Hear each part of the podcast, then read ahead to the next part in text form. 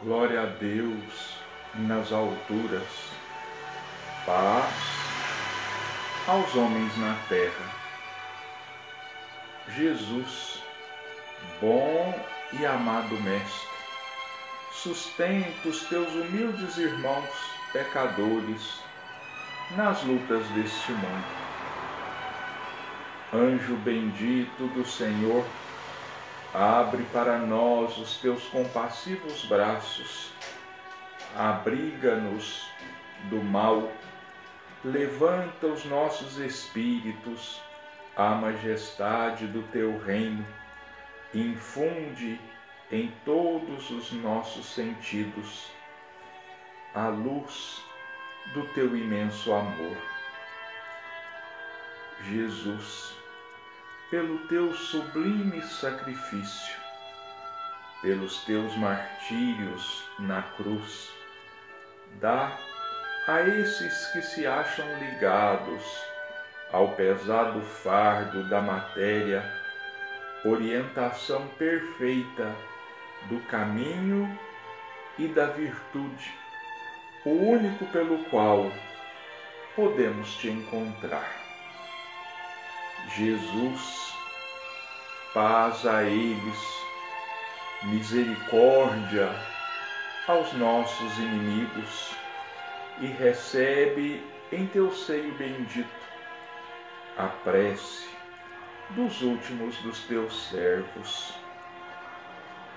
Bendita estrela, farol das imortais falanges, Purifica-nos com teus raios divinos, lava-nos de todas as culpas, atrai-nos para junto do teu seio, santuário bendito de todos os amores.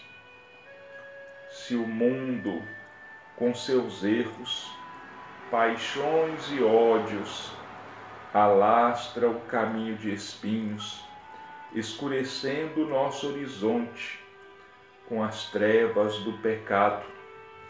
Rebrilha mais com tua misericórdia, para que, seguros e apoiados no teu Evangelho, possamos trilhar e vencer as escabrosidades do carreiro e chegar às moradas do teu reino amiga estrela, farol dos pecadores e dos justos, abre teu seio divino e recebe a nossa súplica pela humanidade inteira, e que assim seja.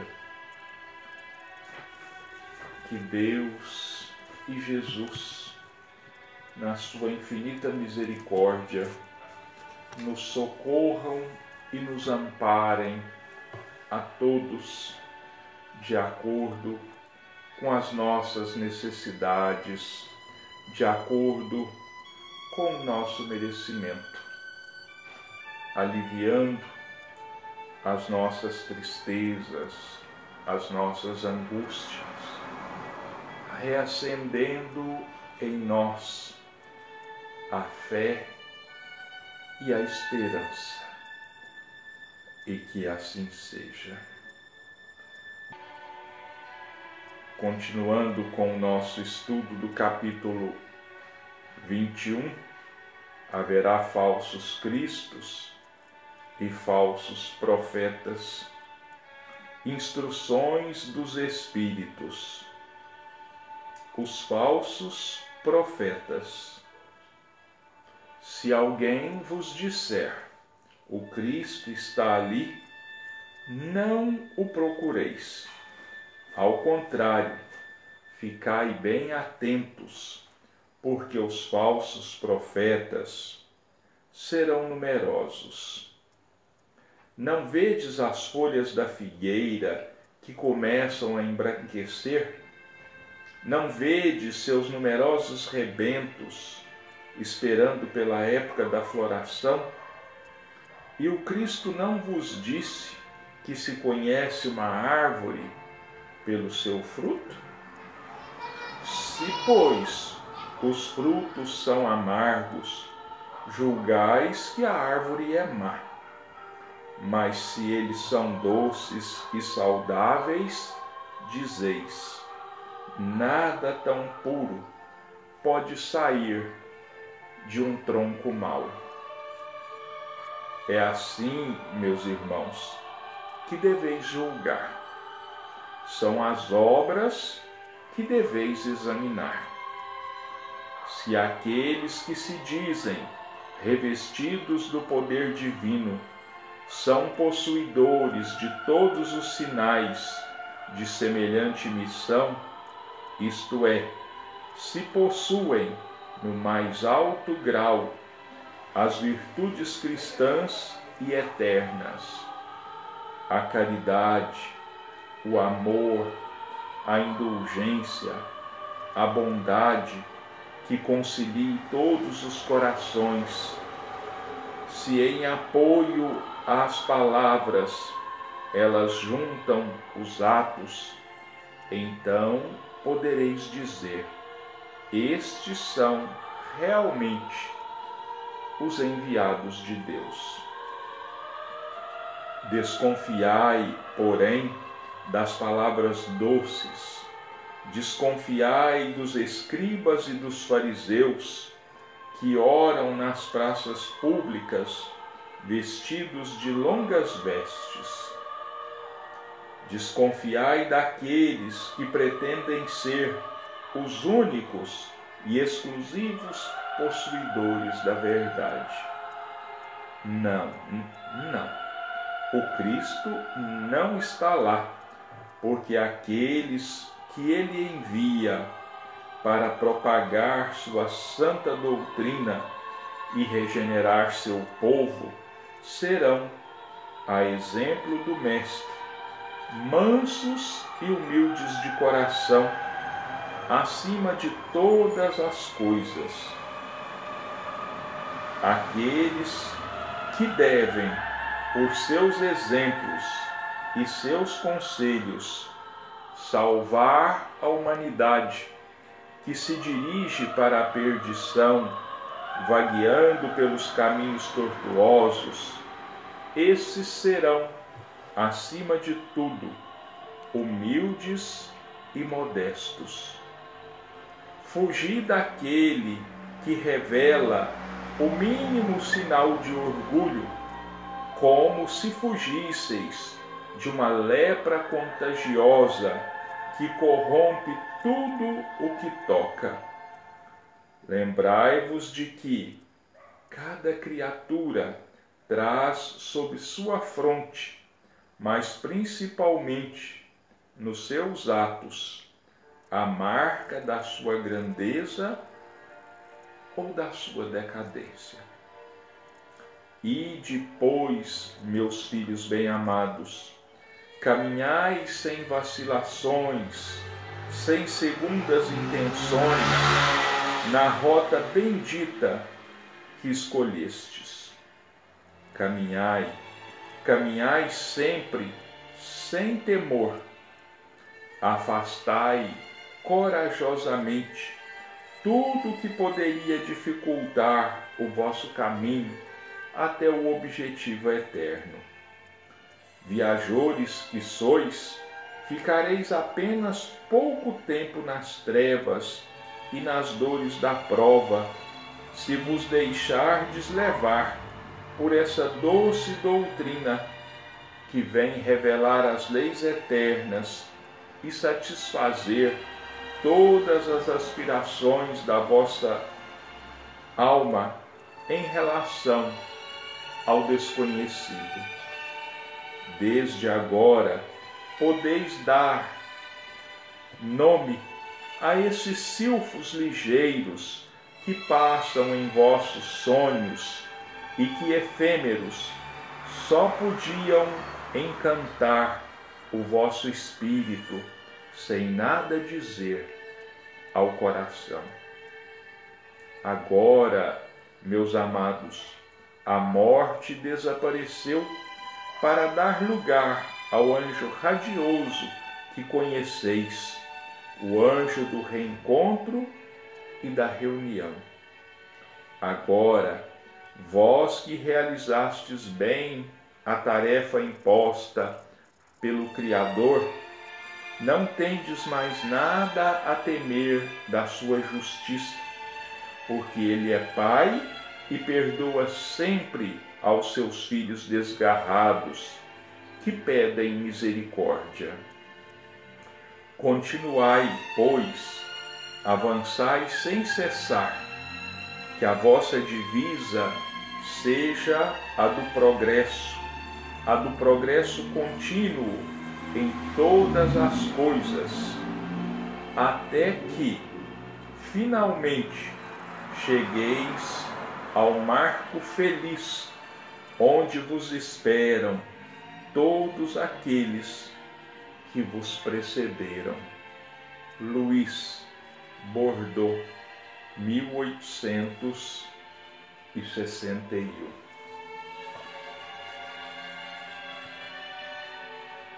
Essa questão dos falsos profetas, como eu já disse, ela é muito atual. Mais uma vez, os Espíritos nos acordam. Mais uma vez, os Espíritos nos orientam para que nós nos tornemos bastante precavidos contra esses falsos profetas.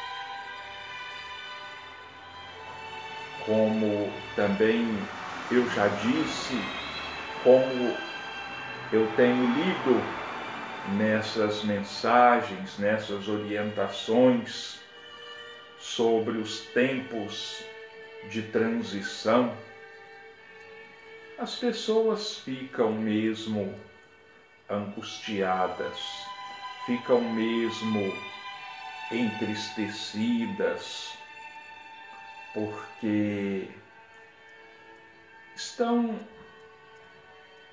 até mesmo amedrontadas. Mas é necessário que nós renovemos a nossa fé. É necessário que nós fortaleçamos a nossa esperança vamos nos lembrar do batei e abrir-se-vos-á. Pedi e obtereis. Buscai e achareis. Se nós nos mantivermos firmes na oração e no trabalho, no trabalho no bem, principalmente, nós vamos ser capazes de identificar os falsos profetas, não vamos nos deixar enganar por eles, porque o verdadeiro enviado do Cristo o verdadeiro missionário, ele traz em si mesmo o perfume do amor, o perfume da caridade, o perfume do perdão, do consolo, acima de tudo, o perfume da humildade e da virtude. Se esses que se dizem guias da humanidade, se esses que se dizem profetas ungidos faltarem por mais levemente que seja, com a caridade, com o amor, se deixarem de demonstrarem a menor das virtudes. São Luís diz para nós que devemos fugir deles, que não devemos dar guarida a eles, que não devemos ouvi-los, muito menos acatar as suas orientações. Porque, na verdade, eles são simplesmente falsos profetas. São cegos. E cego que guia cego. Os dois vão acabar caindo no fosso. Quer dizer, vão se perder entre os males do mundo. Vão se deixar levar pelas falsas doutrinas que representam. Nós temos um guia muito seguro, muito seguro ou melhor, totalmente seguro. Chama-se Evangelho de Jesus. Se nós buscarmos observar humildemente, seguirmos as orientações desse Evangelho de Jesus. Com certeza, nós não nos perderemos, não nos deixaremos enganar, porque o Evangelho é Jesus junto de nós nos estendendo mão segura, orientando e mostrando para nós o caminho que nós deveremos seguir. E a doutrina espírita é a vivência desse Evangelho. É a exemplificação desse Evangelho. Nele nós encontramos simplicidade nos ensinamentos. Nele nós encontramos orientação segura Nele nós encontramos o consolo para as nossas aflições, para as nossas dores e preocupações. Não foi à toa que Jesus disse para nós: Vinde a mim todos vós que sofreis, e eu vos aliviarei. Porque o Evangelho de Jesus é o único socorro efetivo que nós temos. Se esses que se dizem enviados dos céus vivem realmente de acordo com o Evangelho, se demonstram a caridade e o amor, o perdão e a fraternidade nas palavras, mas acima de tudo, nos atos. Então, nós podemos ouvi-los e podemos segui-los. Mas caso nós percebamos falhas nessa vivência,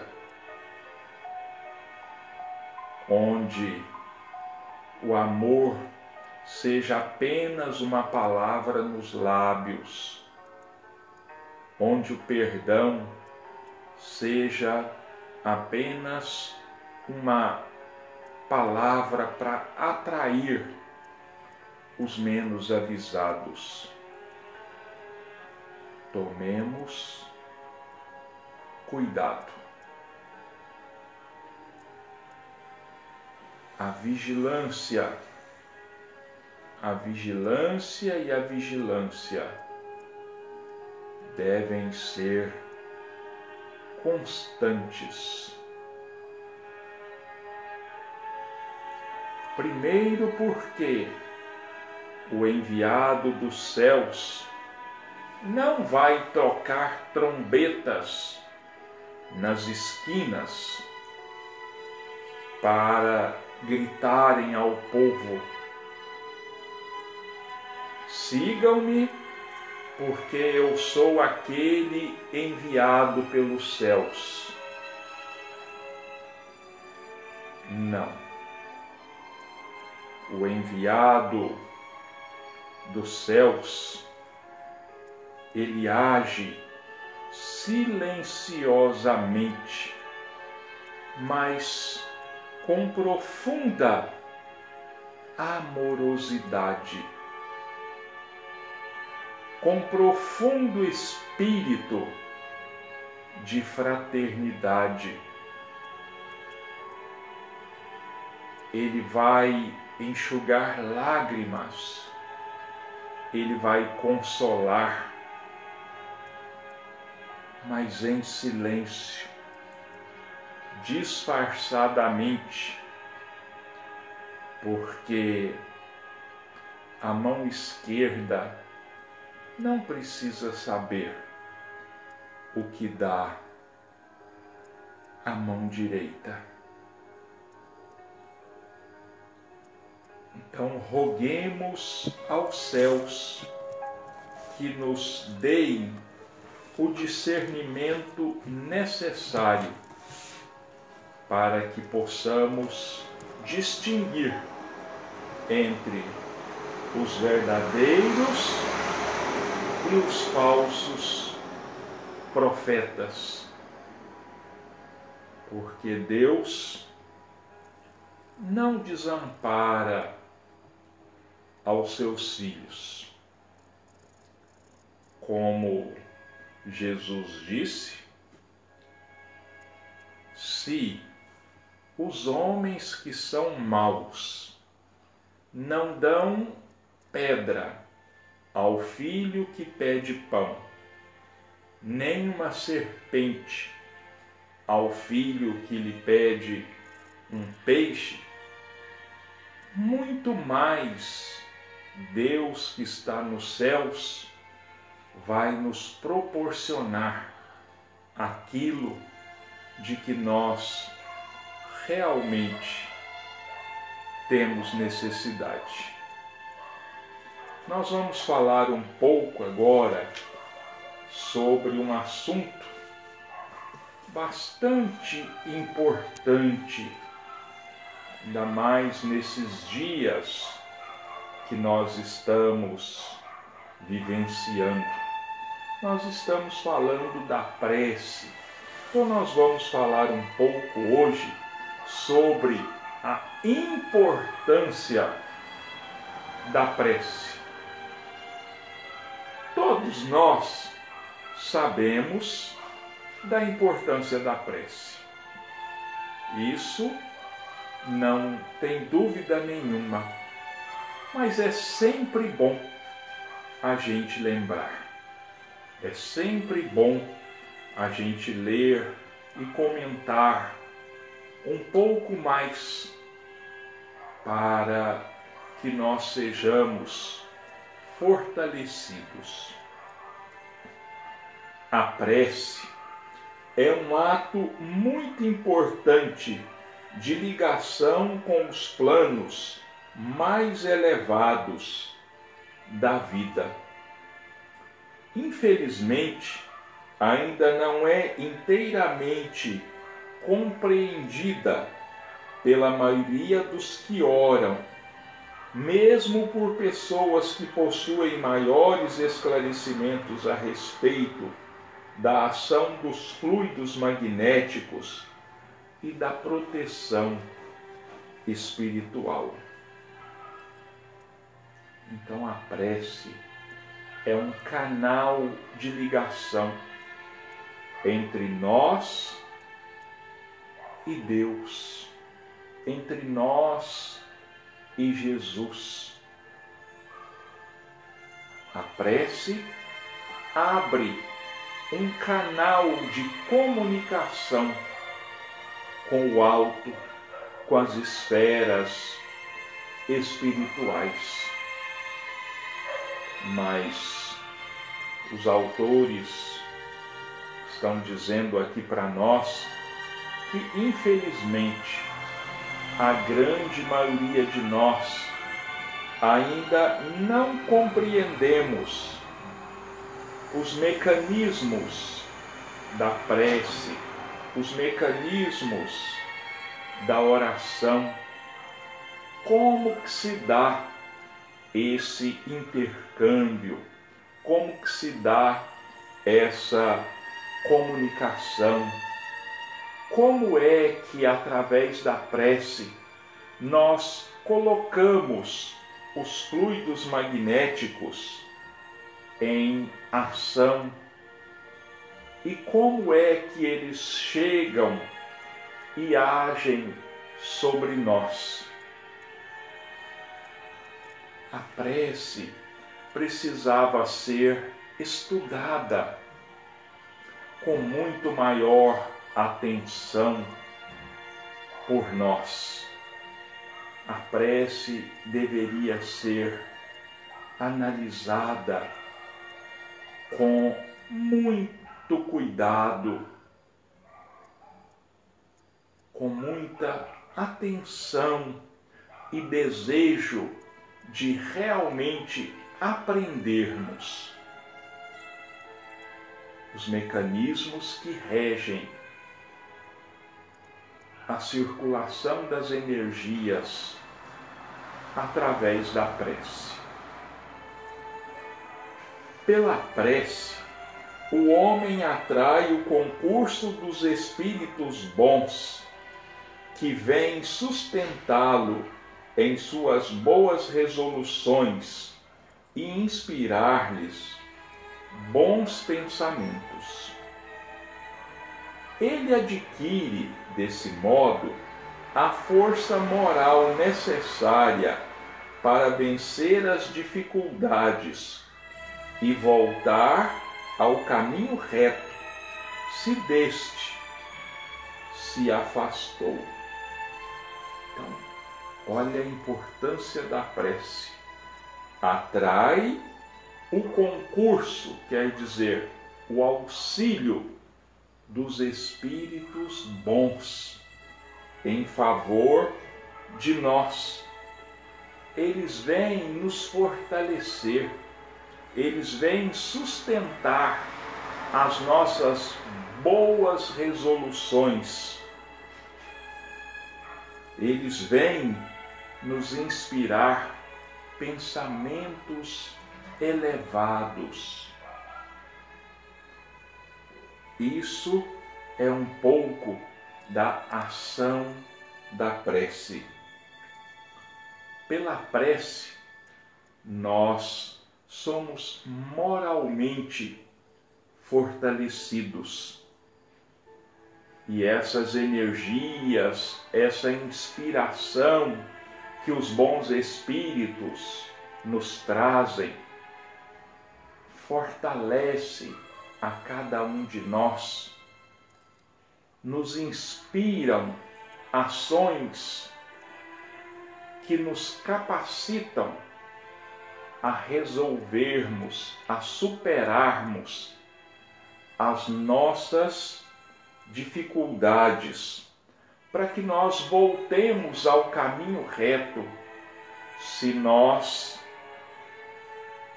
saímos do caminho reto. Então, entendamos aqui uma coisa muito importante. A prece não remove as nossas dificuldades.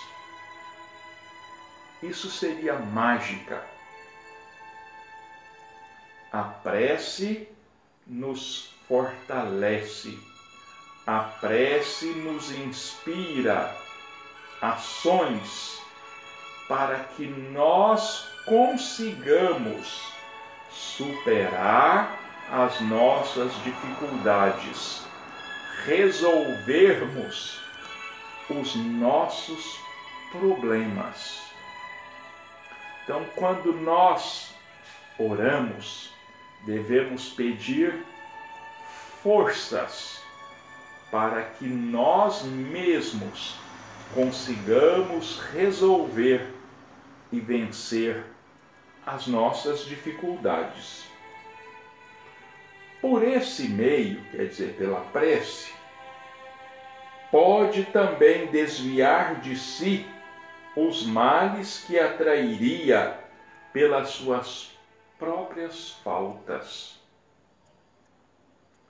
Pela prece, pedindo auxílio, nós vamos ser inspirados, fortalecidos para não cairmos em tentação, para que nós consigamos nos desviar dos males que trariam para nós enormes prejuízos.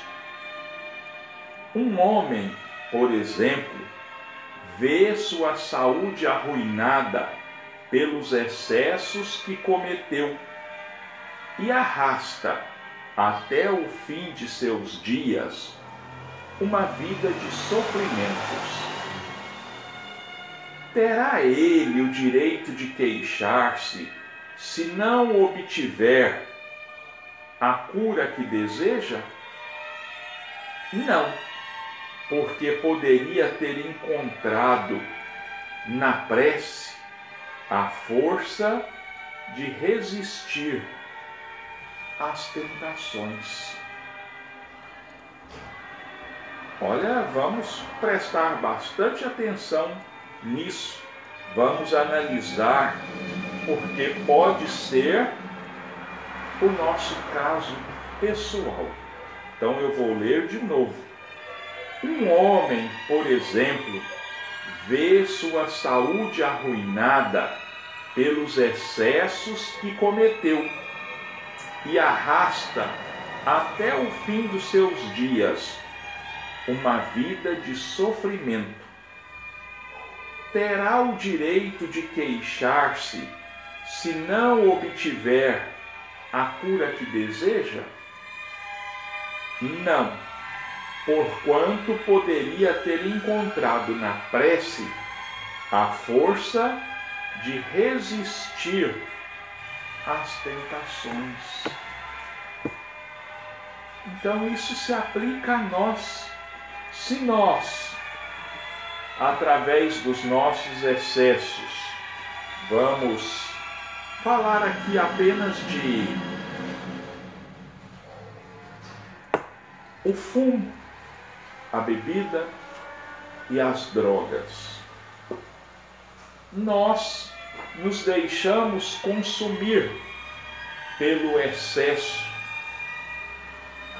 desses vícios. E aí? Nós temos o direito de nos revoltar, nós temos o direito de nos queixarmos se não obtivermos a cura que nós procuramos? Não, de jeito nenhum. Nós poderíamos ter buscado na prece as forças necessárias para que nós resistíssemos a essas tentações. A oração nos daria as forças de que nós necessitássemos, a fim de que nós repelíssemos esses maus desejos. André Luiz conta um caso num de seus livros em que estão fazendo alguns atendimentos em um determinado centro espírita. E ele vê um homem, um encarnado, com o fígado profundamente comprometido. E ele vê os espíritos passando para lá e para cá mas não atenderam aquele indivíduo. Então ele estranha e ele pergunta: Mas e esse indivíduo aqui, tão necessitado, com o fígado tão adoecido, vocês não vão, ou nós não vamos atendê-lo de alguma forma? Aí um dos dirigentes diz: Olha, nós já o socorremos por dez vezes e ele não se emendou, ele não se transformou. Então, nós estamos impedidos de socorrê-lo com maior intensidade. Vejamos, olha, foram dados àquele indivíduo dez oportunidades e ele não aproveitou. Tem ele, ou teríamos nós no lugar dele, motivos para nos queixarmos de não recebermos a cura? Não. Nós rejeitamos a cura. Nós rejeitamos o socorro. Então, meus irmãos, está aí muitas vezes o motivo porque muitas enfermidades não são curadas. Porque talvez, se elas fossem curadas, aquele espírito cairia em quedas muito mais desastrosas, muito mais perigosas para eles. Então, muitas vezes nós temos essas aí chamadas pelos espíritos de enfermidades caridosas, porque fazem a nós a caridade de nós não sofrermos quedas ainda muito maiores que nos comprometeriam o espírito, talvez por várias reencarnações. Então nós vamos encerrar e assim, mais uma vez, agradecidos a Deus e a Jesus pelas infinitas bênçãos que nos envolvem e nos sustentam a cada um. Nós entregamos a eles as nossas vidas e todas as vidas, pedindo que façam de cada um de nós instrumentos de paz, de luz e de muito amor. E que assim seja.